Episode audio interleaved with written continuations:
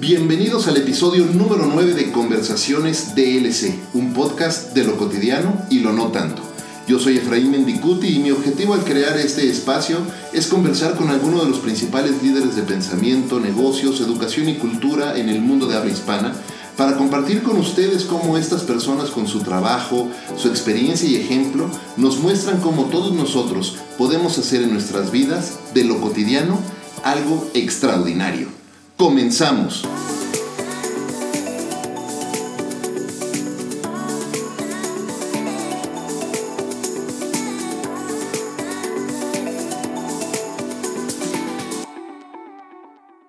Estratega social, publicista, filántropo y pirata. Nuestro invitado hoy tomó la decisión hace años de hacer de un accidente que le ocurrió la mejor decisión de vida y tomar acción. Muchos lo conocen como el pirata, otros lo conocemos como nuestro amigo de hace años. Líder natural, compañero de muchas travesuras y aventuras, Fernando Santibáñez, amigo, muchas gracias por estar aquí hoy con nosotros, aquí en Conversaciones DLC. Bienvenido. Efra, muchísimas gracias, de verdad.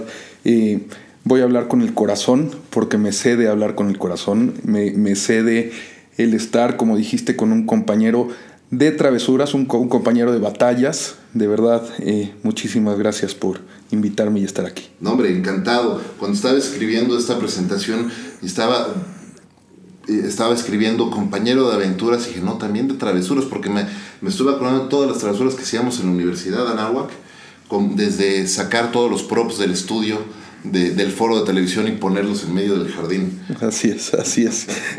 nos las pasamos bien, nos las pasamos muy rico. Fue, fue muy divertido.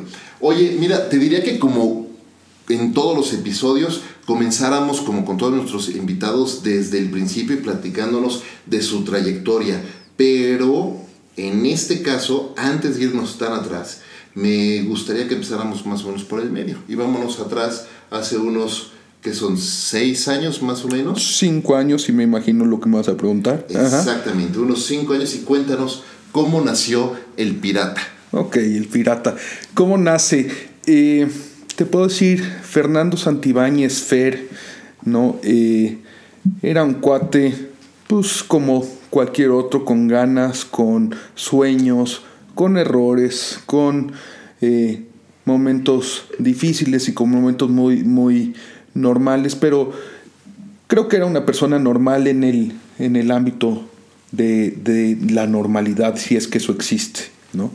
Eh, yo trabajaba en gobierno, imagínate lo cuadrado siendo comunicólogo. Eh, chistoso porque, porque yo, yo me encantaba la chamba, era, era, trabajaba en, en eh, el IMJUV, el Instituto Mexicano de la Juventud, que me encanta trabajar con chavos, toda mi vida he trabajado con chavos, pero eh, en el área de em, vinculación con organizaciones de la sociedad civil, ¿no? Entonces podía hacer, ayudar a los chavos, empoderarlos, ahora sí que estábamos hablando hace rato de un concepto de coaching, ¿no? Coachear a los jóvenes que, que tenían ganas de hacer una diferencia para poderla hacer, ¿no? Es decir, a todas esas pequeñas ilusiones que tienen los chavos, hacerlas grandes, ¿no? Y eh, pasa que un día, y te voy a hacer la historia un poquito larga porque, sí, porque me, lo cedes, eh, venía una boda que tenía yo eh, en Cuernavaca, yo jugaba un poquito de golf, yo era, yo digo que no jugaba golf, yo, yo paseaba el colesterol por el campo, ¿no? Y iba para arriba y para abajo. Y eh, llegaba el momento en el que iba a haber un torneo, el típico torneo antes de la, de la boda, ¿no? Mi hermana iba a ir ahí a, ese, a esa boda y resulta ser que, digo, me dice, oye Fer, pero tú no juegas también el golf, ¿no? Y dije, ¿cómo que no juego también el golf? Me, me ardí un poquito, ¿no? Y dije, pues bueno. El orgullo. El orgullo, ¿no? Le pegó justamente ahí entre ceja, oreja y mamacita y dije, pues bueno, eh, yo tenía dos horas para comer en, gobierno y normalmente son horarios muy largos, ¿no? Llega uno, eh, en estos puestos llegas temprano y sales temprano, eh, perdón, y sales, y sales tarde. Y entonces esas dos horas yo, yo dije, voy a ir a un campito que está cerca de mi oficina y voy a jugar golf nueve hoyitos y, voy, yo recuerdo que yo llegaba, pagaba mi, mi, torta, mi carrito para ir más rápido y entonces yo solito iba practicando, ¿no? Un martes, recuerdo, un martes 14 de enero, eh, y es importante el día 14 de enero, ahorita te voy a decir por qué, eh, resulta ser que estoy jugando, ¿no? Eh, para hacer una historia corta, un Cadi, que era el día que los Cadi salen a jugar en el campo para conocerlo, decide tirar una bola más o menos como a 100 yardas, 100 yardas, 20 pasos, un poquito más de, de, mí. Yo estaba delante de él, decide tirar, que no se debe de hacer en el golf. Eh, le sale la bola chueca y el grito que en el golf es tápate, que oye un for, ¿no? Y en vez de taparme, pues la lógica y eso pasa, pues volteas a ver, como cuando hay un choque, pues volteas a ver dónde está el choque. Volteé, bendito Dios, volteé, porque si no la bola me hubiera pegado en, en, la nuca, yo creo. Y bendito Dios, otra vez repito, me pega directamente en el ojo y hay una explosión ocular. ¿no? Eh, pues en ese momento, en ese momento cambió mi vida, ¿no? Eh, interesante, le hablé a, mi pareja de, en ese momento, ¿no? Le dije, estoy mal, voy al hospital, eh, te pido que vía redes sociales preguntes quién tiene un buen oftalmólogo, porque no quiero llegar, le dije, no, sin, le dije, estoy mal, o sea, de esa llamada que alguien nunca quiere recibir. Eh, y entonces llegamos al hospital ABC directamente. Yo dije, yo no quiero entrar por urgencias y que una persona que no conozca me atienda al nivel que estoy, ¿no? Y alguien le contestó, pues está este doctor Lozano, que es buenísimo. Eh, hoy te puedo decir que más allá de bueno es muy cariñoso, que es muy importante que te... Qué importante es que los médicos no pierdan esa humanidad. Es, es yo te puedo decir... empáticos. Exactamente, exactamente. Digo, hay doctores que por los temas no pueden ser empáticos y tienen que ser un poquito más fríos, pero yo digo que hay muchos doctores que con una forma decente de tocarte, con una forma decente de mirarte, cariñosa, te cambia totalmente la experiencia, ¿no? De, aunque estás, aunque estás en, sufriendo, pero por lo menos sabes que algo, algo cariñoso, algo calientito, estás en un lugar calientito, ¿no? Eh, entro directamente a operación eh, y al día siguiente, estoy hablando el día 15 de enero, eh, ya estaba mi papá estaba de viaje, mi pareja estaba ahí eh, y mi mamá estaba ahí, ¿no? El, día siguiente eran las 10 de la mañana y, yo le digo a mi mamá, oye, ma, normalmente los, los doctores llegan muy temprano, la visita de doctores muy temprano. Yo creo que está muy tranquilo y sí voy a estar bien, ¿no? Mi mamá no me contestó nada, no me agarró muy tranquila y llegó el doctor como a las 11 de la, de la mañana y le digo, Doc, sí voy a ver. Y como te digo, muy caluroso agarró, me tocó y me dijo, no, Fer, perdiste el ojo, ¿no?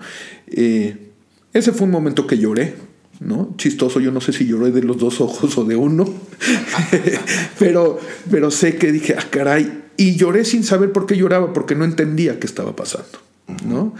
Eh, te voy a hablar en el sentido también muy caluroso, porque en ese momento yo digo, bueno, yo quiero llamar a mi hijo grande. Mi hijo grande habrá tenido unos 10 años, ¿no? Y entonces, eh, hoy lo puedo decir tan abierto, agarro y le digo, oye Fer, pues resulta ser, le empiezo a platicar la historia para decirle que había perdido el ojo. Él no lloraba ni nada, solamente me, se me quedaba viendo y me oía y me oía. Y le digo, Fer, hay dos cosas que te quiero decir. Una, yo ya sabiendo que iba a perder el ojo, dije, Fer, vamos a entrar a una batalla que vamos a perder, pero la tenemos que luchar. ¿no? Eso fue una frase perdida entre muchas cosas. déjame repetir esa frase. Vamos a luchar. Vamos a entrar a una batalla, que vamos a perder. Pero, que vamos a luchar. Pero que vamos a luchar, que la tenemos que, que, que, la tenemos que pelear. ¿no? Y se me quedaba viendo, ¿no? Y luego le dije, oye Fer, y por concepto de seguro, tengo que decir que fue caminando en la calle. ¿No? Entonces voy a decir que, que, fue en la calle y no fue, no fue en, el, en el golf, ¿no? Ojalá hoy no me oiga el seguro y que luego me lo vengan a cobrar, pero... Eh, y seguía y seguía y no me decía nada. Verás, hacer una página práctica como de 30 minutos. Y agarro y le digo, Fer, por favor dime algo, yo esperando que existiera una catarsis de regreso. Me dice, papi, tengo dos preguntas. Le dije, a ver, me dice, ¿por qué vamos a pelear una guerra que no vamos a ganar? ¿No? La, la, la ilusión de un niño de decir, vamos a pelear una batalla, ¿no? Y la vamos a ganar, porque él tenía que aceptar que la íbamos a perder, ¿no? Eso me llamó mucho la atención. Y la segunda es, ¿por qué dijiste una mentira, papá? ¿Por qué voy a decir una mentira? Le dije, tienes toda la razón, Fer. ¿No? No hay que decir ninguna mentira. A él no le importaba lo que me estaba pasando en el ojo. Yo era su papá, igual con ojo que sin ojo, ¿no? Eh, y te estaba observando. Y me estaba observando, ¿no? Eh, te digo hoy, después de, yo creo que fue un aprendizaje de vida impresionante, me voy a brincar a una que pasó como tres años después, eh, que este mismo hijo, Fernando, iba a entrar y estaba en una nueva escuela aquí en México. Y había un día en donde los papás teníamos que ir, ¿no? Igual y fue el día del padre, no sé. Y yo uso parche, ¿no? Parche en el ojo. Y entonces agarro, estoy estacionado el coche, él se baja rápido, como el típico niño que entra rápido a la escuela, y le digo, Fer, espérate. Le digo, ¿con parche o sin parche? ¿No? Pues yo pensando que los eh, amiguitos le iban a preguntar, ¿no? Si se le iba a dar pena, ¿no? Voltea, se me queda viendo y me dice, papá, como quieras. Se da la vuelta y se, y se va, ¿no? Dije, ¿cómo me di cuenta? Que algo que a mí me preocupaba, a él no le preocupaba. Y dije, ¿por qué es que me preocupa a mí? ¿No? Cuando no me debe preocupar. ¿no? O sea, él, él iba a vivir el que todos sus amigos le preguntaran, oye, tu papá es pirata, oye, todo, todo eso. Y a él no le importaba, él decía, sí, mi papá es pirata, ¿no? El día, el día después de, eh, de que, te platique de esta plática, yo ya salgo del hospital, es muy rápido. La, por, qué? Porque hay una pérdida.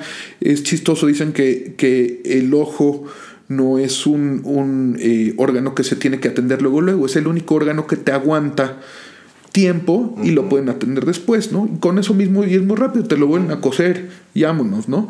Eh, ahora sí que sáquese, ¿no?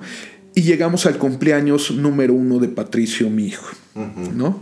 El 16 de, enero y mi pareja... Eh, ese 16 de enero, ese mismo año. Ese mismo año, o sea, el 14 me pasó, 15, y 16 salgo del hospital. Ok.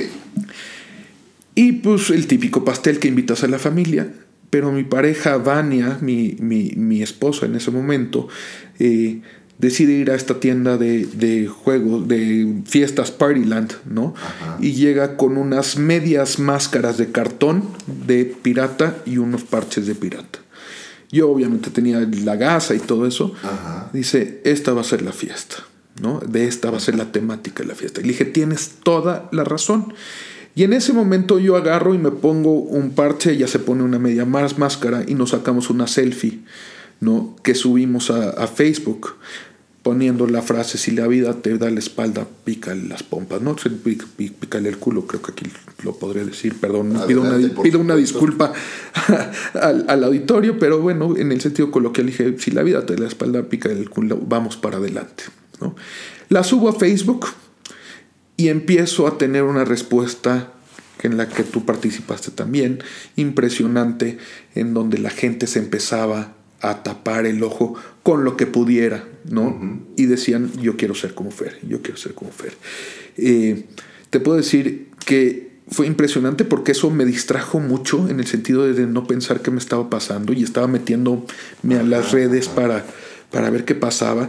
Yo veía fotos de los hijos de mis amigas que les robaban el brasier y se tapaban el ojo con el brasier, ¿no? Y luego mis papás que llegaban y decían, pues yo prefiero con un reloj, me tapo. Y cada quien se volvió una creatividad padrísima, ¿no? Más allá de eso que fue padrísimo, los mensajes directos. Oye, Fer, quiero estar contigo, yo no soy de subir en redes, pero estoy contigo. Y luego me empezaron a decir, y hay un, te puedo decir que de esos 700, como 30 mensajes me llamaron mucho la atención, muy fuertes, en donde me dicen, oye Fer, eh, acabo yo de, tener una hija que acaba de morir, ¿no? Y a mí me están quitando el riñón, estoy perdiendo un riñón, ¿no? Y me empiezo a platicar y decía, ¿yo qué me puedo estar quejando, ¿no? De haber perdido el ojo, ¿no? Que, que, te puedo decir que también he sufrido momentos, ¿no? Decir, Dios mío, ¿por qué, no? Y, y que de, de, mental, la madre a Dios en el sentido más respetuoso, y lo digo por el, por el concepto de, de, del momento que estás viendo o esta fuerza divina, para no ponerle Dios, ¿no? Decir, oye, ¿por qué me hiciste esto, no? eh, pero creo que ese momento de la foto fue muy importante porque en ese momento me volví el pirata, ¿no?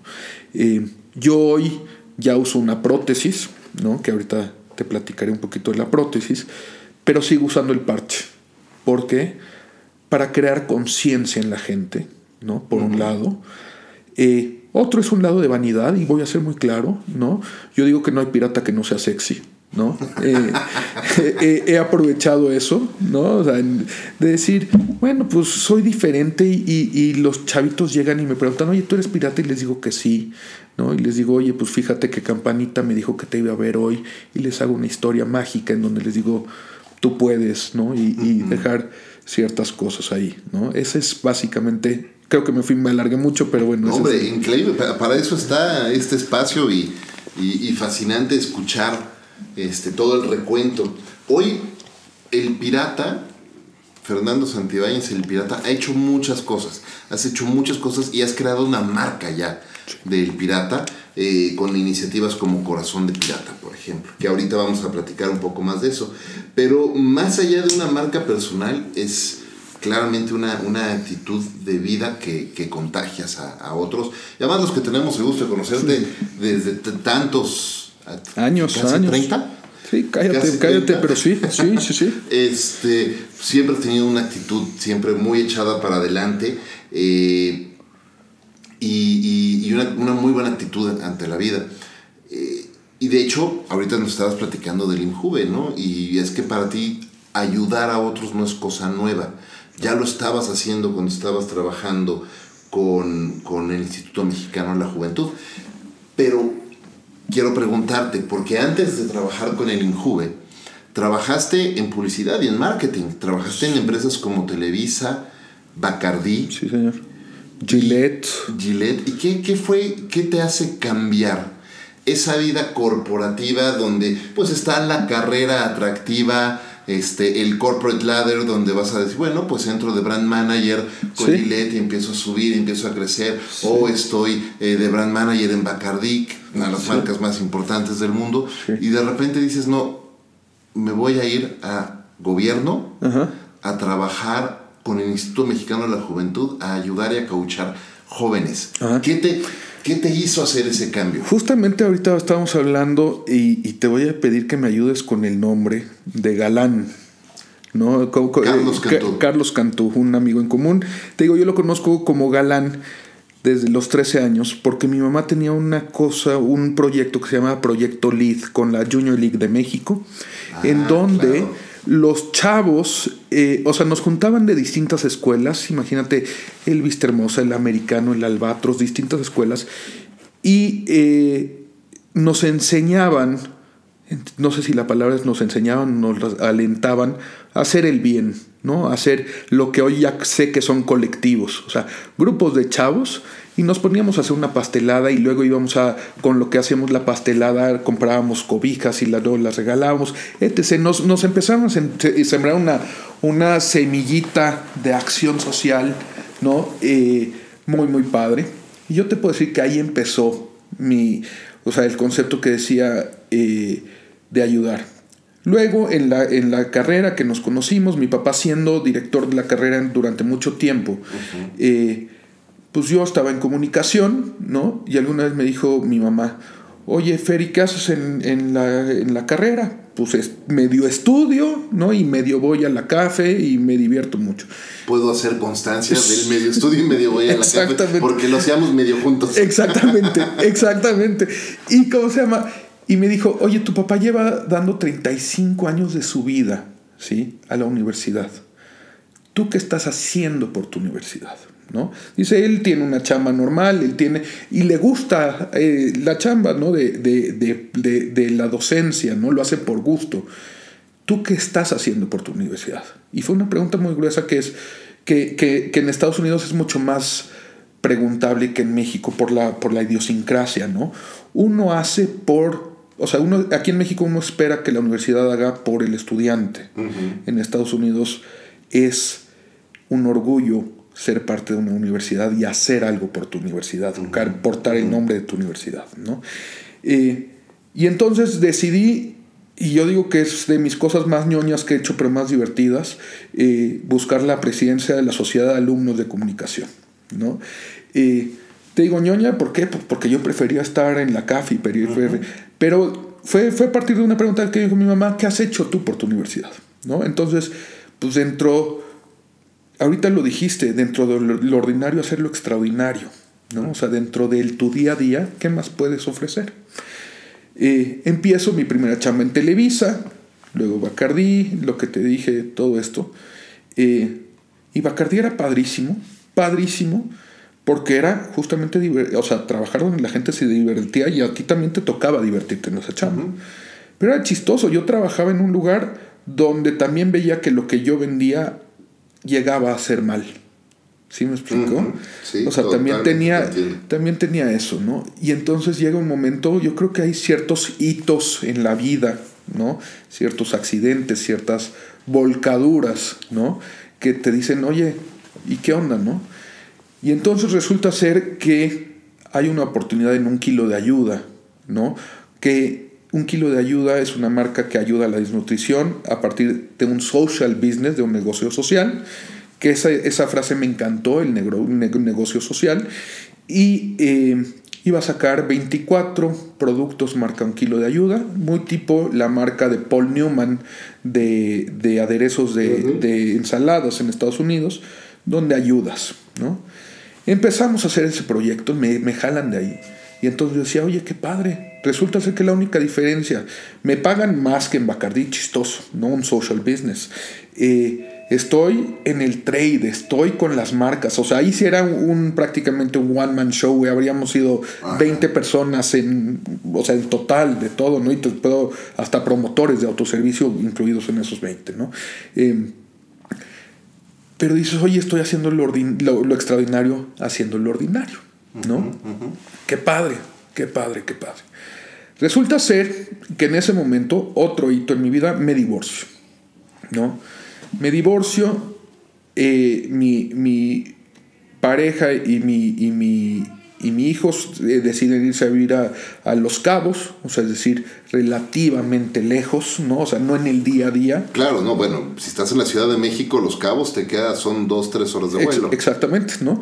Eh, y entonces llega el momento en que me dicen, oye Fer, hay una oportunidad, se está abriendo Pro México, ¿no? Pro México, la, la, la eh, la, pues no sé si le puedo llamar compañía, pero el concepto es la promoción eh, de, todo lo comercial en México, atraer inversión directa de Estados Unidos hacia México.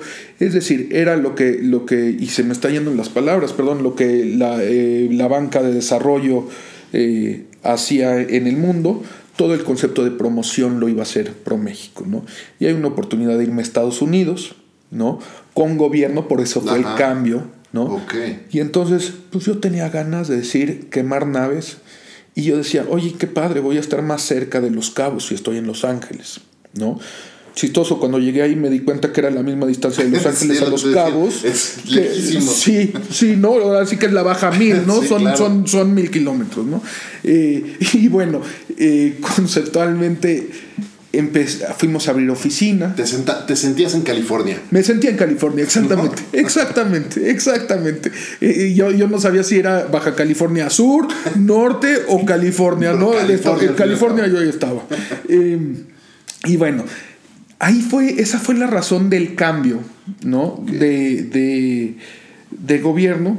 Tuve algunos conceptos de trabajo en, en, el, en, un partido político, en el PAN, ¿no? Eh, que, que, me gustó mucho, la ideología me gustó, ¿no? sin ser de hueso colorado, yo digo que soy panista de banqueta, igual que católico de banqueta, es decir, creo en, en algunas cosas, pero no, no lo ejerzo al día a día como se debe hacer, ¿no? Ascéticamente no lo, no lo ejerzo. Y empiezo ahí, estoy ahí, ¿no? Y llega el momento en que dijeron, pues ¿saben qué?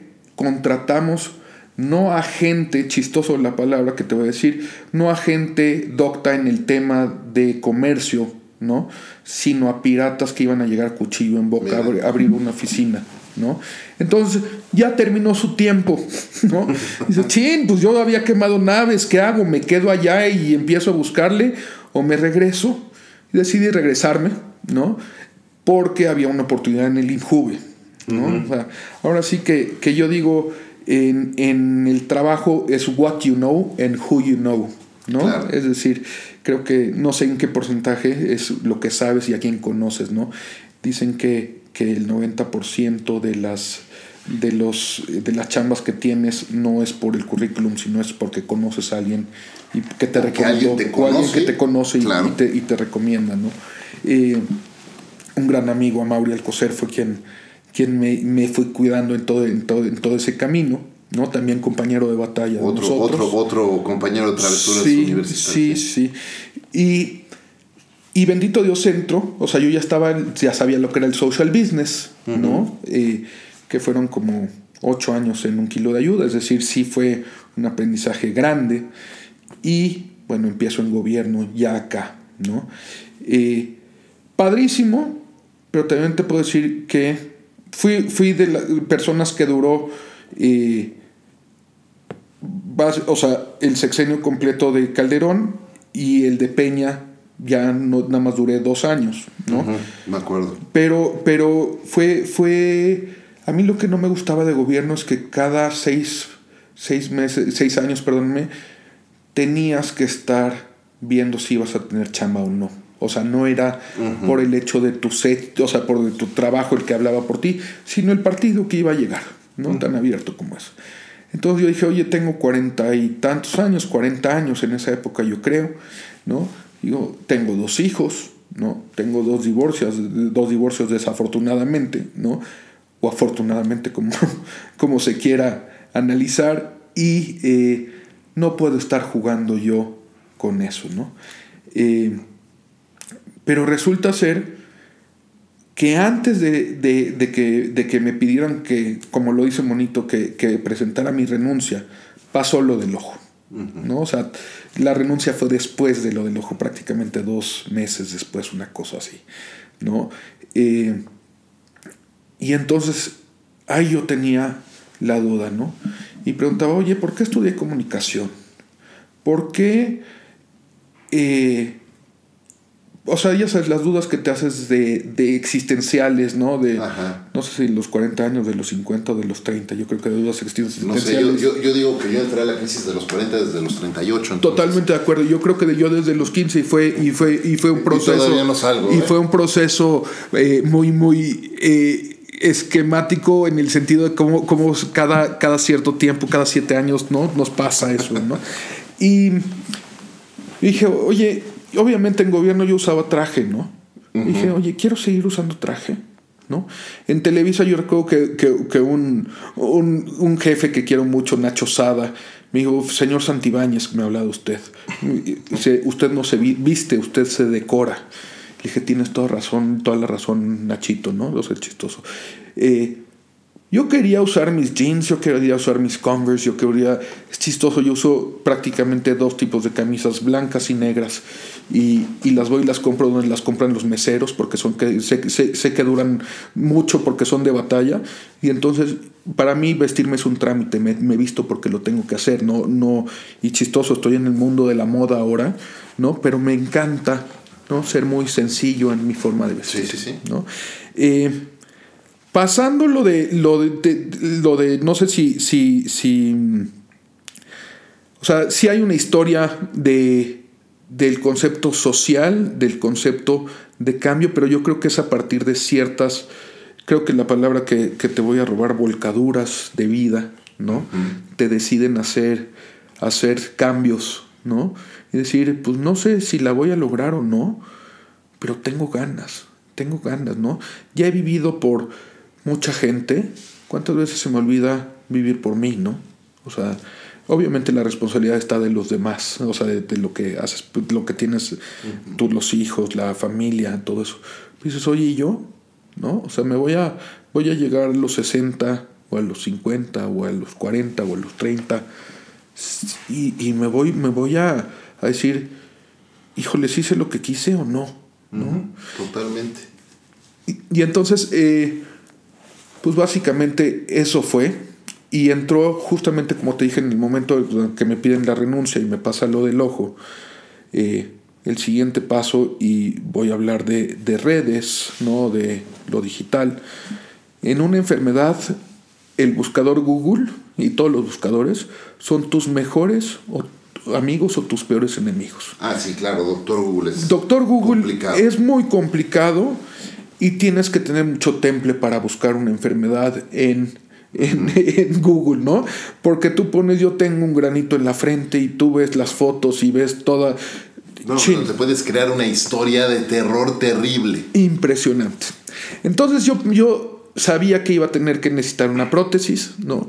Y empiezo a buscar, pues, ¿quién hace prótesis, no? Desde quién hace prótesis. Es un mundo que yo no conocía, que la vida me puso ahí, ¿no?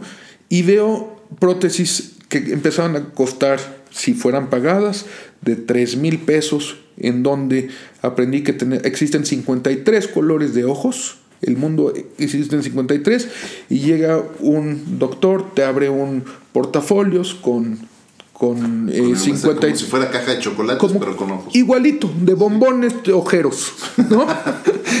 y cómo se llama, y van y te lo ponen y pum, y a ver cómo te queda, ¿no?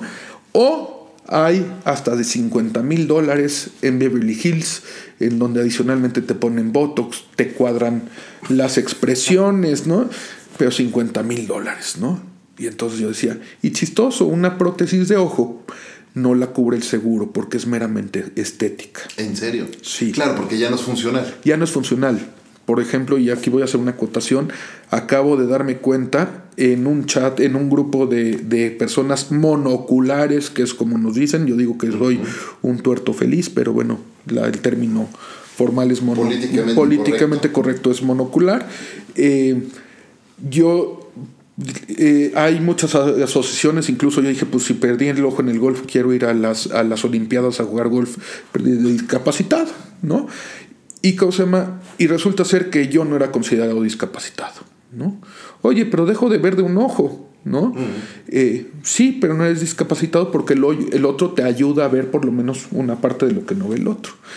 Y entonces aprendí que, y dije, pregunté en este foro de gente de monocular, oigan, nosotros somos amputados, es decir, una amputación, pues es que te quitan una parte del cuerpo, ¿no? Resultó ser que no somos, eh, que, que nosotros no somos amputados, que somos eviscerados, es decir, una víscera la quitan o se quita o se... O sea, el ojo es una víscera. Es una víscera, ¿no? Ah, mira, eso no, no lo sabía. un amputado es, un, es una, extremi- miembro, una una extremidad, exactamente, ¿no? Las eh, prótesis para una pierna sí te ayuda a caminar. Una prótesis para un brazo sí te ayuda a tomar algo. a- Claro. Una prótesis para un ojo es meramente eh, Estético. estético. En el caso de los niños no, porque sí necesita llenar el espacio como si fueran los típicos dientes que te ponen mientras, ¿no? Cuando los niños no tienen un dientecito. Pero, pero en el caso, ¿no? Entonces no te lo cubre ni el seguro, ni tienes ningún, y le voy a llamar beneficio o cariñito de discapacitado, no existe, ¿no? Y van de 3 mil De 3 mil a pesos cin- a 50 mil dólares, ¿no? Y entonces yo llego con Aldo Fitch, un angelito que llegó en mi vida, ¿no? Eh, me, me hace la prótesis, ¿no? Y resulta ser que cuando llego me pone en la mano tres distintas prótesis de distinto tamaño, porque mi ojito de abajo se iba a empezar haciendo más chiquito, entonces necesitaba una que ganara más espacio en este proceso. ¿no? Pero más allá de estar contento, pues me puse muy nervioso porque nunca le pregunté cuánto me iba a costar y me estaba poniendo potencialmente tres prótesis de 50 mil dólares, ¿no? Entonces le pregunto, oye, ¿cuánto me cuesta esto? Y me dice, nada, Fer, ¿no? Me saqué de onda impresionante y le digo, ¿por qué? Me dice, porque me nace. Wow. Y le dije, eres un idiota. Así le dije, eres un idiota, porque me generas eh, la necesidad de hacer una cadena de favores. Claro. Ahora me toca a mí hacer que yo poner en... Pay it forward. Pay it forward. Pay it forward directo, ¿no? Eh, se atacó de la risa, ¿no? Hoy, hoy es un gran hermano y un compañero de, de esta batalla de vida, Ajá. ¿no? Y entonces empecé, dije, bueno, pues si, si, eh, si, me, si fue en el golf, pues voy a regresar al golf. Y voy a hacer, empezar a hacer torneos de golf, ¿no? Kalimba Marichal, que juega golf, me ayudó con su primer torneo. Él llevaba 100 torneos, eh, él hace torneos una vez al año y con causa, ¿no? La primera me acogió y dijo, Fer, vente para acá, lo hacemos juntos, sumamos fuerzas, ¿no? Y nos fue muy bien y bendito Dios pudimos poner 10 prótesis, ¿no? Y así cada año. Pero en, ese, en, esos años, te puedo decir, sí existe una depresión bastante fuerte, ¿no? Yo decía, yo soy feliz, yo no paso nada, yo soy el pirata, yo soy un fregón. Pero llegaba a mi cuarto, llegaba a mi cama y decía, chin, estoy triste, ¿no? Estoy triste, estoy triste de sentarme a ver la tele, abrazar a mis hijos y, y no poderlos ver, ¿no? Simplemente tocarlos, ¿no? O sea, si se sentaban del lado izquierdo. Eh, estaba triste que ya no, ya no era tan bueno para manejar porque ya tenía que espejear y tenía que bajar la velocidad. Nunca manejé mayormente rápido, pero pues estaba triste, ¿no? Estaba la, eh, y entonces pues no empecé a jalar bien, ¿no? O sea, tenía, le dedicaba más tiempo al torneo, que el torneo no me iba a dejar dinero para comer, sino para ayudar, ¿no? Entonces, pues se me olvidó, se, me olvidó, se me, me olvidé yo de mí y me olvidé yo de mi, de, mi familia, sí. Sí, sí. A nivel de, de una depresión que eventualmente llegué al, eh, hospital Ramón de la Fuente, el psiquiátrico, ¿no? A decirles, oigan, pues ¿qué hago? ¿No? ¿Para dónde jalo? ¿No? De vivir una depresión que dices, me voy a levantar mañana y llegaba mañana y las piernas no te daban, ¿no? O sea, ya era un proceso que decías, entiendo que tengo que hacer algo, pero las piernas no me dan, ¿no? O sea, estás consciente que tienes que estar contento, pero no estás contento, ¿no? es, es algo muy raro, ¿no? Eh, y bueno, conozco, conozco a mi novia, ¿no? Y resulta ser que eh, su familia tenía una fábrica de bolsas, ¿no? Y entonces, eso, pues, durante el tiempo que, andábamos antes de hacer algo, pone tres meses, pues, ella era el negocio de la familia y nada más. Eh, y entonces veo marcas que ayudaban como Tom's, las alpargatas Tom's, Ajá, sí, claro. de One for One, ¿no? Tú compras una alpargata y eso implica que la alpargata va a comprar unos zapatos para un niño en un nivel de pobreza, ¿no? Y entonces dije, chin, pues, ¿qué puedo hacer yo así? ¿no? Y entonces llego con, con Cucho, que es Felipe Lave, que, que es eh, con Cucho, que es eh, Rodrigo Lave, perdón, y con Jesús Montoya, gran diseñador. Y les digo, oigan, yo quiero hacer una marca, ¿no? Les quiero comprar, tengo 50 mil pesos, les quiero comprar. Las, ahora sí que como niño en dulcería, ¿para cuánto me alcanza? ¿no? Y resulta ser que dicen, oiga, me gusta tanto tu concepto, ¿no? Les platiqué el concepto, que no nos queremos, no te queremos vender, nos queremos asociar contigo. Wow, ¿no? Dijeron, nosotros ponemos la hechura, la piel, todos los insumos y hasta el producto terminado, y tú muévete en las redes que eres fuerte, ¿no? En el concepto social, ¿no? Y cuando hablo redes, no necesariamente hablo de redes digitales, sino redes ciudadanas, redes de amigos, redes de todo tipo, ¿no? Y les digo, muy bien, nada más déjenme invitar a un gran amigo que fue mi jefe en Televisa, Ricardo Carvajal, Que- buen Rick. el buen Ricardo que, que te quiere mucho también. Y le digo a Ricardo, oye, pues, ¿por qué no le entramos, no? En una tercera parte, es decir, la fábrica, tú con el concepto digital, ¿no? En donde dicen el retail poco a poco se está acabando, ¿no? Eh, y pues bueno, y entonces decidimos hacer una marca que se llamara Corazón de Pirata de Bolsas, ¿no? Ahí me cambió la vida, ¿no? Te puedo decir que una tía de, de, de todo mi cariño, un día la llevé a la fábrica y me dijo, oye Fer, tú siempre que creabas de chiquito, ¿no? A partir de que te metiste al mundo corporativo, que era una de tus preguntas, pues creabas, pero creabas dentro de las líneas que te exigían, ¿no? Claro. hoy tienes la oportunidad de creer, de crear lo que quieras y te veo feliz. Le dije, tienes toda la razón. Hoy estoy creando lo que yo quiero crear. ¿No? no quiere decir que no cree, o sea, que hicimos cosas padrísimas en cada una de las marcas y cada una de las compañías que hice, ¿no? O sea, que en las que trabajé. Pero en esta que hice, es mi hijo, es mi hija, y yo decido qué vestido le pongo, y decido cómo lo peino, y decido, y además es un hijo que no me contesta, ¿no? Lo único que me contesta es el, el cliente, el comprador, ¿no? Pero pues eso, eso se llama adaptarse también, ¿no? Eh, hicimos esa marca en donde, como te dije, un social business, que eh, una parte va a hacer eh, prótesis para gente más necesitada. Resulta ser que Aldo me dice, Fer, yo también me sumo. Y obviamente ves un negocio para él como de cualquier doctor, ¿no? pero él decidió dejárnoslas a costo, ¿no? Entonces, con lo que podemos donar, ¿no? Eh, ¿Y, a cuánta gente han ayudado ahora desde, desde que, ¿Cuándo abrió Corazón de Pirata? Prácticamente estamos cumpliendo un año, un año y medio, bueno, te digo, de, bueno, de, de, salir al mercado, es año y medio, de la idea son prácticamente dos años, fue un back office, un trabajo claro, de, trabajo de desarrollar. De desarrollar. El, el, eh, una de las premisas que manejamos mucho y que compartimos mucho aquí en, en, en, este podcast es que las historias de éxito de la noche a la mañana no existen. Mm. Hay mucho trabajo atrás, con mucho tiempo, mucho esfuerzo y no son cosas milagrosas. Realmente, eh, lo que acabas de decir, bueno, tienes un año de haber salido comercialmente, pero por lo menos dos trabajando en el proyecto. Y además no, no salen solas y no salen sin que exista el miedo, ¿eh?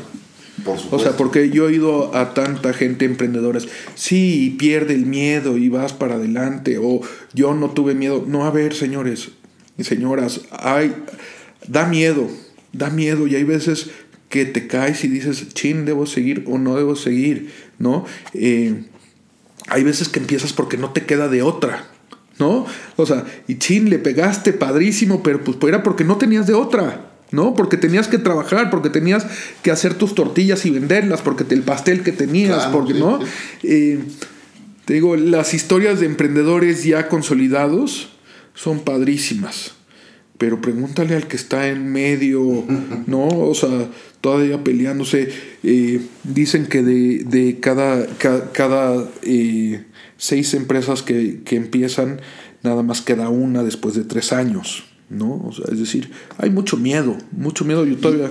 Y, el miedo no se pierde, ¿eh? o sea... No se debe de perder. No, claro, claro, el, el, el no tener... El ser valiente no es ausencia de, de miedo, es hacer las cosas aún cuando tienes Exactamente, exactamente. ¿no? Y seguir empujando y seguir... Eh, hacia adelante a pesar de todos los retos y lo doloroso que puede ser además crecer y encontrar estos retos. Oye, Fer, una, una, pregunta rapidísimo, déjame cambiar un poquito la velocidad y empezar a, hacer algunas preguntas, porque es fascinante escucharte y podríamos aventarnos acá dos horas. Pero hay que tenerle este, respeto a tu, a tu público y...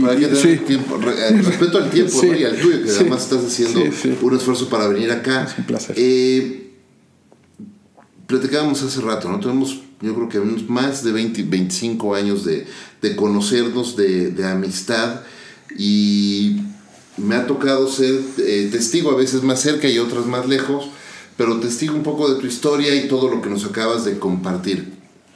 Y has aprendido muchas cosas a lo largo de estos años.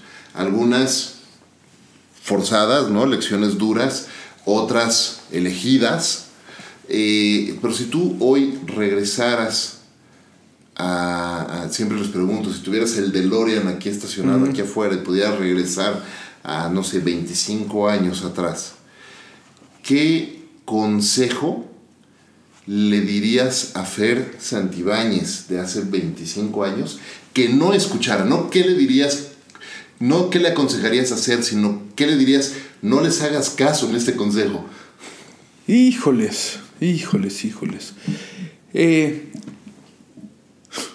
sí, es, pregunta bastante, bastante brava.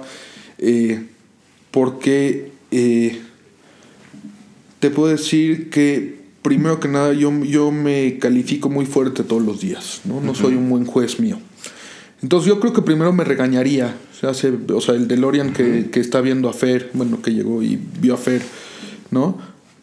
Me diría chamaco baboso. Chamaco baboso y me daría un, un zape fuerte, ¿no? Ok. Eh, te digo, en el sentido familiar, tengo dos, dos momentos difíciles, que son, que son dos divorcios, ¿no? Eso no sé, o sea, diría, muchacho baboso, ¿por qué no pudo sacar adelante esto? ¿No? Tan abierto como es y con la pena que me da, lo, lo, lo, digo, ¿no? Eh, en el sentido eh, de, de, de, chamba, ¿no? Diría, aviéntate antes, aviéntate antes, no esperes a que pase algo para hacer, para hacer lo que quieres hacer, ¿no? Eh, normalmente es más fácil decirlo a toro pasado, ¿no? Pero, pero es, oye Fer, ¿por qué te dio miedo cuando querías sacar el proyecto de bodas, ¿no? Con Bacardí en algún momento. ¿Por qué, ¿Por qué te pandeaste? ¿Por qué? No te pandees, hazlo antes, uh -huh. hazlo antes, porque el tiempo que tengas, la otra vez también estaba viendo que las grandes co co compañías, pues la gente las empezó eh, entre los 40 y los 50 años, ¿no? O sea, que dices, bueno, fue sí, tal persona cierto. y todo eso. Pues sí, pero yo también veo unos chavos que están consolidados financieramente mucho más, mucho antes de lo que yo lo logré, uh -huh. ¿no? Eh, mucho más estables con la oportunidad. Yo digo que el dinero no lo es todo, pero digo que como ayuda, ¿no? Por supuesto. Entonces, eh, como chavo yo hubiera dicho empieza antes, ¿no? Como hoy a mis 45 años te digo, qué bueno que ya lo empezaste.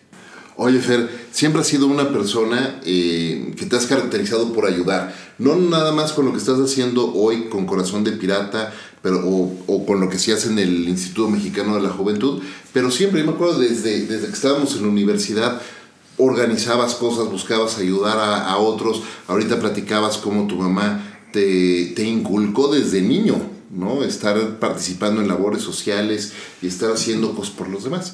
Y eso es, eso es padrísimo y se aprecia muchísimo.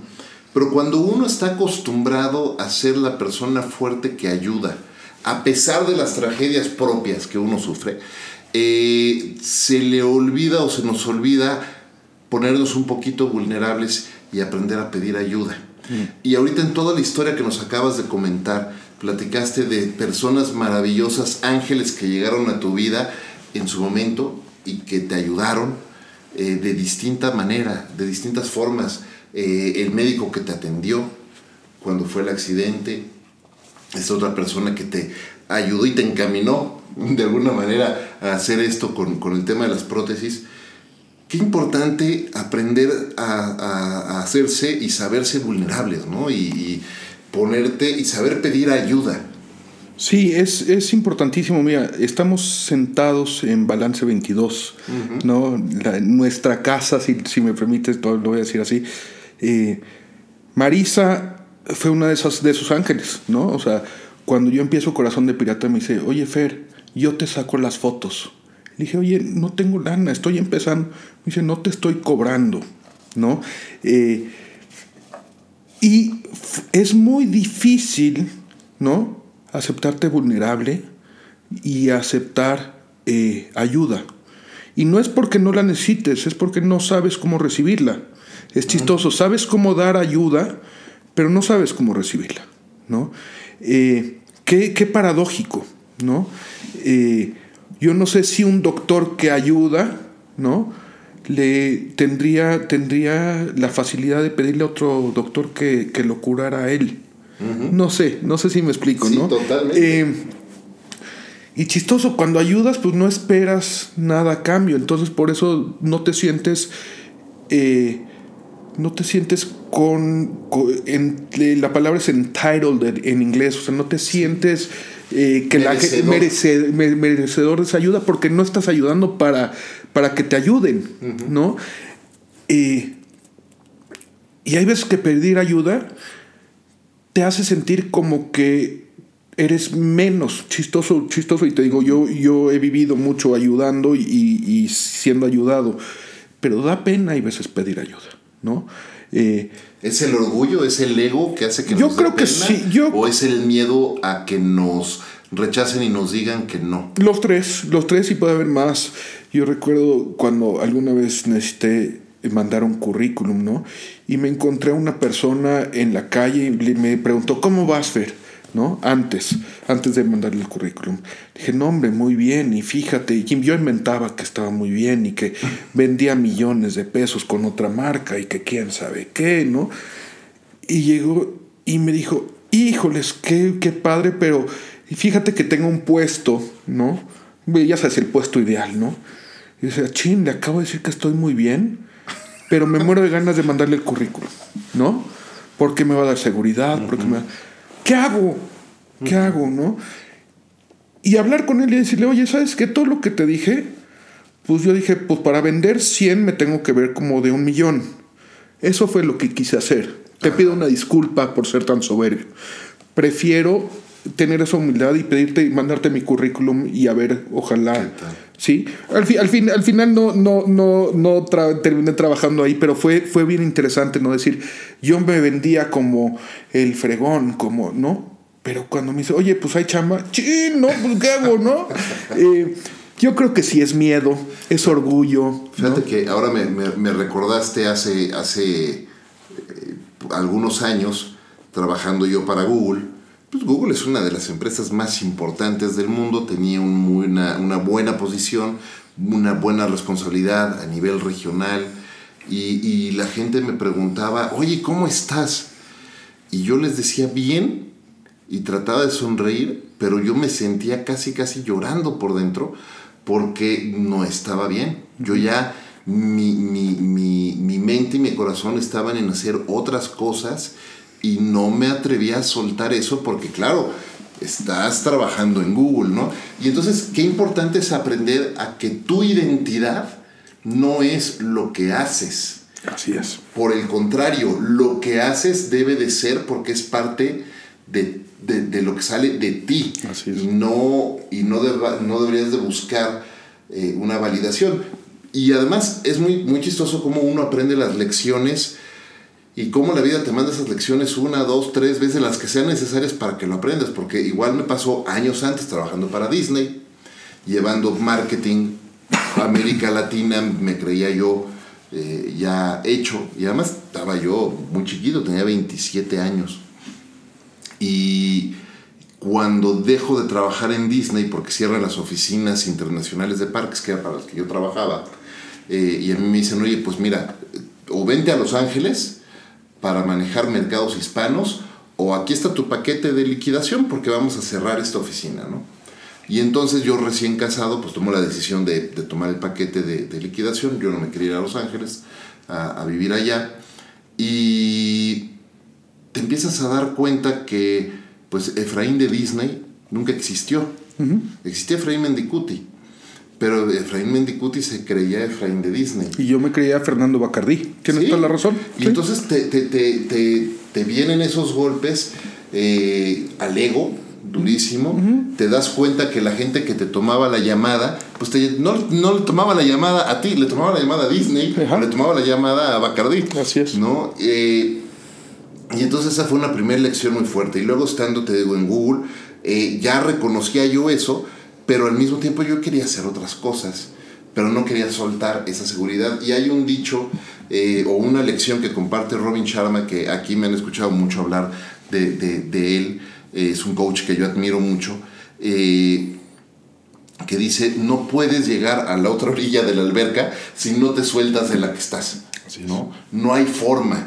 Entonces, no puede, o, como la gente que está aprendiendo a, a patinar en hielo y están en la barda, todo el tiempo patinando y no se sueltan, pues nunca vas a aprender. Así es. Yo, yo lo voy a decir en, el sentido pirata. Hay, hay veces que tiene que existir un ingue su madre, voy para adelante, ¿no? O sea, vámonos, meterte a la alberca, aunque esté fría, ¿no? O sea, eh, justamente lo que, lo, lo, lo que decías, ¿no? La, la, gente decía, oye Fer, y estás vendiendo muchísimo. Y entonces, ya sabes, la típica pregunta buena de amigos, oye, y entonces traes mucha lana y quién sabe qué. Y agarrar, y yo tenía la opción de decir, sí, traigo mucha lana, pero ya decidí, o sea, y, y, y, que, no es, que no es el caso, por eso lo digo, ¿no? He decidido reinvertirla. ¿Por uh -huh. qué? Digo, ¿sabes qué? Pues si he vivido amarrado tres años, pues voy a vivir amarrado dos años más y reinvertir en algo que eventualmente explotará, explosionará Perfecto. hacia mucho más, ¿no? Entonces, ¿sabes qué? No te, ya justamente decir, oye, ¿cómo te sientes? Pues me siento triste, se vale estar triste. Claro que sí. Y vas a encontrar mucha empatía con la gente que es de verdad, ¿no? Sí, totalmente de acuerdo con Dios. Se vale estar triste, se vale sentirse eh, mal, se vale sentirse enojado, vulnerable, se vale sentir vulnerable y comunicarlo y siempre habrá quien te escuche con cariño y que quiera eh, ser parte de esa historia y, y, y, ayudarte a sanar. Gran aprendizaje que nos llegó a los 45 años. Uf, ni que lo sí, digas. Si lo hubiéramos, si lo hubiéramos logrado, si lo hubiéramos tenido antes. Hubiera sido sí. algunas cosas un poco difícil. Oye, estamos algunas cosas un poco distintas. Estamos llegando ya eh, al final de, de, de este episodio. Pero antes de hacerte las preguntas finales, ¿dónde las personas que nos están escuchando pueden conectar contigo? La, mira, eh, está la página de www.corazondepirata.com. En Facebook están, bueno, en todas las redes Corazón de Pirata Oficial, ¿no? Instagram. Y luego hay un proyecto muy padre que, que, que ya luego vendré a platicarles que se llaman Art to Go eh, Kids, que es prácticamente traer un cuadro pintado en una, en una pieza de moda, en una bolsa, en alguna pieza, ya sea por artistas consolidados o por nuestros hijos, ¿no? Eh, ya luego les platicaré bien ese Me proyecto. encanta. Queda abiertísima la invitación para Gracias. grabar otro episodio y, y, platicar un poco más de eso. Vale la pena que, que se metan a, a, a, los perfiles de Fernando en Corazón de Pirata y vean todos sus proyectos. Por ahí también estás poniendo, publicando lo que estás haciendo con Art to Go sí, Kids, claro. que también hay, hay, hay cosas súper interesantes. Estuviste en el colegio alemán, en el americano. Sí, llevamos, ya te estamos en 38. Es un proyecto que inició, y me voy a hacer muy rápido, recibiendo un dibujo de Patricio, mi hijo, y que dije, no quiero ponerlo en, un, en el refri o en un cajón, y decidí hacerme un backpack con ese dibujo. ¿no? Así empezó, y bueno, ya su mamá y su abuela y todos tienen bolsas con, con, su, con, con su dibujo. Eh, y bueno, eh, así empezó y hoy tenemos 30, estamos activos en 38 escuelas, ¿no? Todas wow. las escuelas trabajando. Fue un proyecto que empezó en septiembre y te digo, explosionó padrísimo. ¿no? Qué increíble. Sí. Qué increíble. Eh, vamos a poner en, los, en, los, en las notas de, del podcast algunas ligas para que puedan ver lo que, lo que estás haciendo. Bienvenidos a su casa. Muy bien. Oye, bueno, estamos por cerrar Venga. el podcast y la premisa principal de este podcast es cómo podemos hacer de lo cotidiano algo extraordinario. ¿Qué es para Fer Santibáñez, el pirata, hacer de lo cotidiano algo extraordinario? Dejemos huella en alguien más. En alguien más, sea su, su pareja, sea su hijo, sea su vecino, sea la sociedad. Dejen huella, dejen huella y con eso eh, van a ver que, que se va. Vamos a dejar huella, no vamos a hacer lo extraordinario haciendo lo ordinario. Me encanta, muchas gracias por compartir eso. Muchas gracias Fer por acompañarnos. De verdad queda la invitación súper abierta para que podamos hacer otro, otro episodio y por ahí en una de esas, ¿por qué no te acompañamos un día que estés haciendo en alguna de las escuelas eh, alguna de estas sesiones y, y, también platicamos un poco con la gente de lo que están haciendo. Muchísimas gracias por acompañarnos. Muchas gracias a Balance 22, nuestra casa que siempre, sí. eh, todas las semanas nos abre las puertas, Marisa, aquí para grabar estos episodios.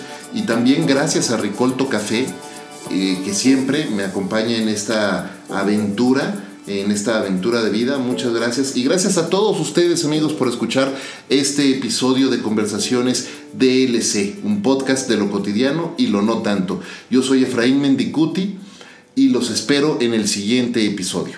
Hasta la próxima.